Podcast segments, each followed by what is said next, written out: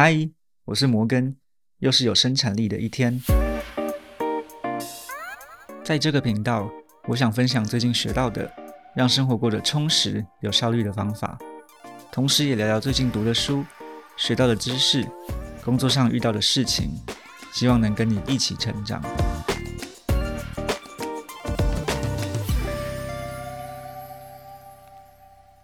讲完了回顾二零二二，我们一起来计划二零二三吧。今天的主题是如何有效率的达成二零二三新目标，一起创造更新、更好的自己。一月是很有魔力的一个月份，尤其从一月一号起床的那刻开始，我们就会觉得全身充满活力，焕然一新。的确是一个很适合展望未来一年的时间点。如果说年度回顾是一个了解自己是什么样的人的时候，那年度规划。就是打造一个新的、更满意的自己的时候。可是我们常常计划了一堆目标，像是培养运动习惯、阅读十本书、做多少赛 budget 之类的。可是到年末的时候，回头看着发现都是一场空，因为我们在列了这些很完美、全方位的目标之后，都没有好好想过我们应该怎么样达到这些目标。就像我每天都想说，我要十一点就上床睡觉。可是每天都会有莫名其妙的借口拖到十二点多，甚至一点。那隔天呢，就拖着睡眼惺忪的眼皮继续上班，晚上就继续周而复始这个坏习惯。有一本书叫《搞定》，它是生产力界的圣经。《搞定》这本书里面就指出，你想的跟你实际做的其实是完全不相干的两件事情，也就是目标跟执行是截然不同的。所以，除了做很完美、很全方位的目标计划之外，怎么样持之以恒的推进进度来达成这些目标，是我今天主要想聊聊的部分。首先，我们先来讲讲怎么找到自己的目标吧。一般我们在订立年度目标的时候，都会想要从不同的方面来着手。例如，我们会先想到工作，那工作呢，我们就觉得今年要加薪。想到身体健康，就觉得 OK，我今年要常常上健身房运动；或是想到朋友、家人，我们就觉得我要花更多时间来陪伴我的朋友还有家人等等。这的确是一个方式。是在我们开始向下思考各方面的目标之前，我会先问自己一个问题，那就是有什么事情是我现在不做，一年之后会后悔的？这个是我从一个我很喜欢的 YouTuber Ali Abdo 身上学到的。这个问题很简单。可是却强而有力，而且又很好记，不像其他目标，我们在实践的时候可能还要去回想一下，说哦，工作我今年有列过什么目标吗？原来为了身体健康，我想说要常常上健身房哦，这样子。因为这个时候，你只要记得一个很简单问题，就是有什么事情是我现在不做，一年之后会后悔的。那我几乎随时都能够马上回想起来这个问题的答案。那今年，呃，我没记错的话，应该是我第三次面对这个问题了。前两年呢，我都是马上就想到我答案是什么。我二零二一的答案是下定决心开始学写程式，我也给了自己半年的空窗期来做这件事情。接着在一番波折之后，就从软体的产品经理转职成为软体工程师。那二零二二的话，我是希望自己能够开始运动，每周至少上三次健身房。后来我的确达成了这个目标。我们在以直觉计划完有什么事情是我现在不做。一年后会后悔的之后，我们接着就可以开始从生活的各个面向来思考自己的目标，想想我想达成的事情，我想放下的事情，想放胆尝试的，又或者是去年有什么我没有做到，但今年一定要达成的事情。顺带一提啊，讲到目标的时候，很多人可能会思考：我今年要换工作吗？那如果我不牵扯到说现在大大环境经济经济怎么样，或者是那些很致命的理由，像是。你常常要做一些没有意义的加班，主管或同事会对你情绪勒索等等这种很致命的理由的话，单纯从成长的角度来讲，我觉得可以用两个问题来思考，分别是你是不是团队中的菜鸟，你工作的深水区在哪里？这两个问题的概念源自《学徒模式》这本书，《学徒模式》书里面提到很多 Junior 软体工程师可以应用的成长模型。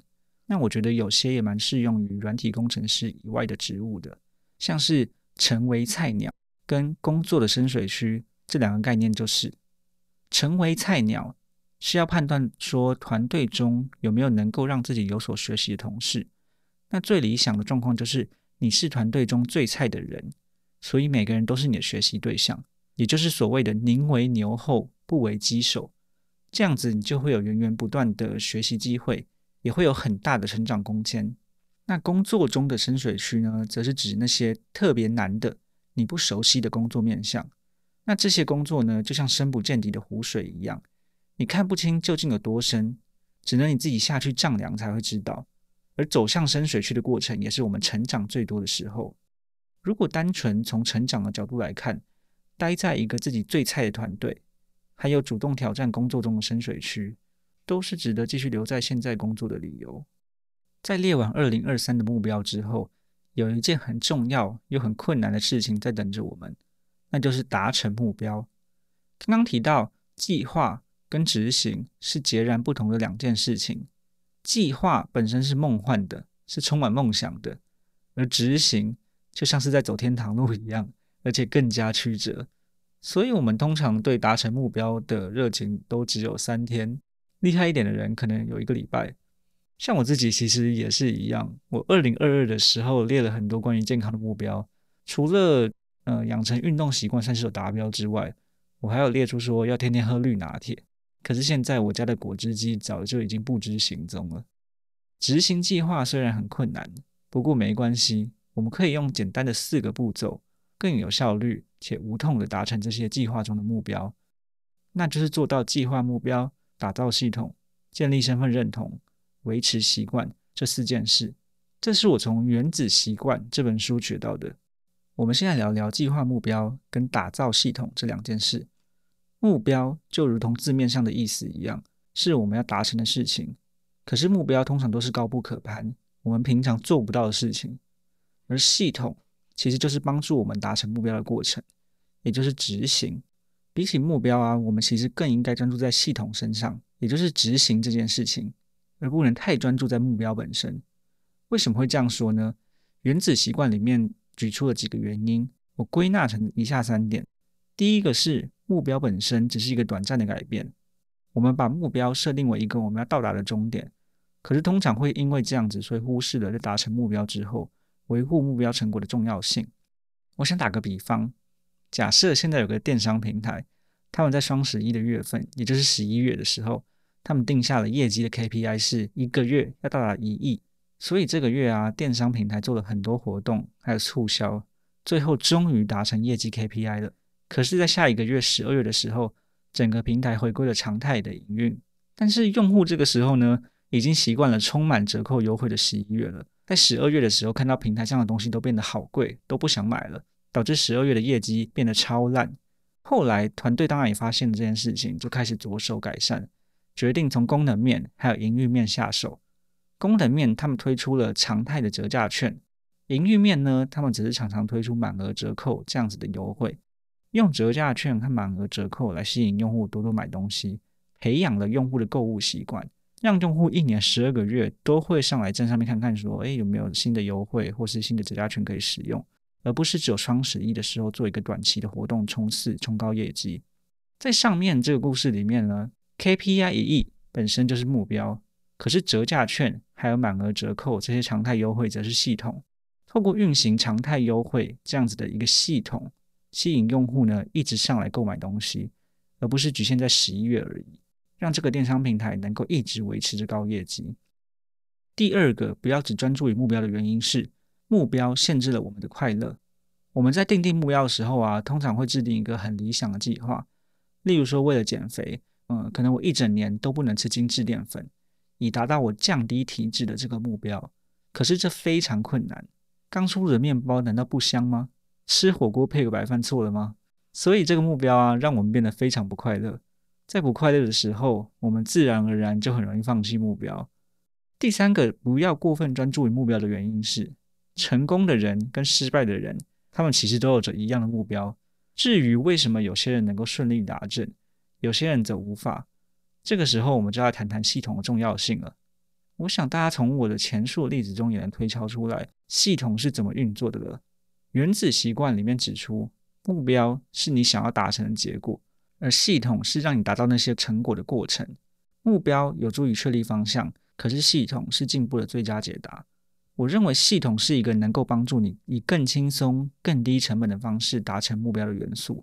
那这些元素呢，会累积成一个体系，在你的目标系统里面持续运转。例如说，我的目标是今年要看十本书。那面对这个目标的时候，我会遇到什么样的困难？第一个，我没有足够的时间。我每天呢，起床洗个脸就要出门上班，下班吃完饭东摸西摸也时间也很晚了。这个时候就得开始利用零碎的时间。例如说搭公车、呃捷运通勤的时间，或者是午休时候，这些零碎时间呢，可以让我多读很多页书。而且为了能让我随时随地看书，原本我都只背一个小包就出门了。现在为了方便带书出门，我都会改成背后背包。以这个例子来看，利用零碎时间跟改背后背包，都是打造系统的元素之一。那我第二个会遇到的困难是，书是一个很重的东西。如果你是搭公车、捷运通行上班族，有时候又要背笔电，这时候再加上一本动辄三四百页的书，那简直就像负重爬山一样。就算身体的感受可能没那么重，可是这样子每天来回各一趟通勤背着，也是蛮心累的。我自己就有这样的情况，加上我还习惯随身带着 iPad，所以我的解法是改看电子书。一个六寸的电子书阅读器，最轻也才两百公克左右。简直像是没背东西一样。这个时候，电子书阅读器就是帮助我达成读十本书这个目标的系统元素之一。以上述读十本书这个目标为例，我就用了零碎时间、改背后背包，还有改读电子书这些方式来打造一个系统，让我能够更顺利的达成目标。系统听起来好处多多，可是系统其实在某个层次上面跟目标一样，都是需要我们主动去执行才会成立的。例如说，从纸本书改读电子书，就需要我们付出时间、心力还有金钱，去研究哪个品牌电子书阅读器适合我，哪个阅读器能买到最多电子书，还有电子书阅读器需要多少钱。这些其实也蛮考验我们耐心跟执行力的。所以这个时候呢，我们就需要有两个东西，能让我们执行打造系统这件事情的过程中更顺畅，让疼痛度没有那么明显。这两个东西就是建立身份认同，还有维持习惯。刚刚我们提到达成目标的要点有：计划目标、打造系统、建立身份认同，还有维持习惯这四个步骤。计划目标是结果，打造系统是朝向目标迈进的过程。而第三个重点步骤——建立身份认同，就是让这个过程更顺利的元素。什么叫做建立身份认同呢？身份认同指的就是。我们想要成为什么样的人？那在《原子习惯》这本书里面举的例子是：如果有人递香烟给正在戒烟的 A 跟 B 两个人，A 拒绝说不用了，我正在戒烟，谢谢；而 B 则是说不用了，我不抽烟，谢谢。这两个人的差别在于说，A 仍然认为自己是一个会抽烟的人，戒烟只是一个短暂的状态，也就是他的目标；可是 B 则是直截了当指出，他是一个不抽烟的人。在身份认同层次上面做出了改变，也就让自己一切的行为更理所当然。我想要举一个更常见的例子，我去年的目标之一啊是培养上健身房的运动习惯，但是追根究底，我并不是为了健康这个理由，而是我想要能够驾驭各种好看的衣服。如果我有一个相对标准的身材的话，那我在买衣服的时候就不用为了尺寸烦恼，无论衣服是宽是窄，只要我喜欢都可以买来穿。穿了之后呢，也可以拍出好看的照片发到 Instagram 上面，说不定还可以开个穿搭账号。如果以我自己的例子来说，我的身份认同就是穿衣有品味、拍时尚照片的人。如果我有个这样的心理建设的话，那这份身份认同就会成为我达成目标的内在驱动力。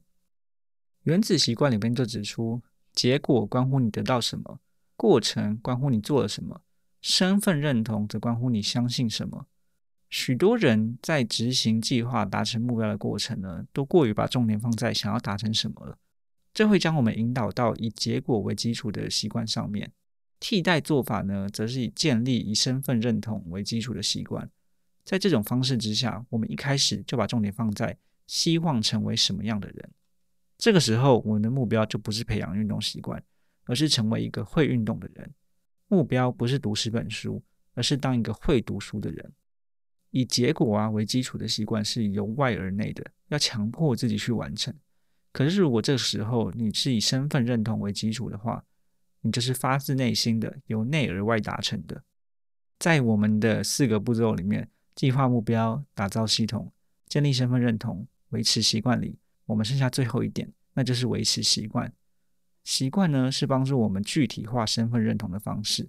例如说，每天通勤的时候读十页书，那就帮我具体化了会读书的人这个身份认同，直接用行为加强了我的身份认同。我去年新培养出准时下班这个习惯，刚好我也在年初的时候换了一个新工作。那时候我心里就想，我要当一个工作生活平衡的人。那接着我就思考，工作生活平衡的人会有什么特点呢？最重要的一点大概就是准时下班了吧。那个时候有一次蛮好笑的。我刚进公司不久，我记得六点半一到，我就收好包包，准备要闪人了。可是我环顾四周，周围的同事都还待在原地不动，我就有点犹豫。可是这时我想到说，我要当一个工作生活平衡的人，我下班之后还有很多事情要做。这时候我就理直气壮的直接打卡拜拜了。习惯还有很好玩的一点，就是你会习惯成自然。原子习惯里是这么说的：当习惯被创造出来之后。脑中活动的程度便会随之降低。你的大脑学会专注于可以带来成功的提示，便把其他杂讯摒除在外。大脑呢会跳过试错的过程，创造了一条心理规则。这个其实就蛮像呃一段程式码一样，你写好了之后，大脑就照它执行，不会去思考别的有的没的。嗯，举个例子，我常常洗澡到一半的时候啊，会突然想不起来说，哎，我刚才洗在哪里了？我洗过头了吗？因为啊，洗澡的步骤对我的大脑而言是非常熟悉的一段程序，大脑就会像执行写好的程式码一样，按照我的习惯去执行它，去执行洗澡的过程，几乎就像反射动作一样，洗脸、洗头、洗身体这样子持续进行，不需要我去思考说我现在该做什么。以上就是如何让我们更有效率的达成二零二三新年目标的方式啦，借由计划目标、打造系统。建立身份认同、维持习惯这四个步骤，我们能够创造一个更轻松达成目标的循环。由内而外，从身份认同开始向目标前进，在向目标前进的同时，也创造一个更新、更好、更满意的自己。如果你喜欢今天的内容，欢迎留言评论给我个五星好评，也可以查看节目介绍、订阅我的电子报，还有追踪方格子部落格。我是摩根，祝你有充满生产力的一天，拜。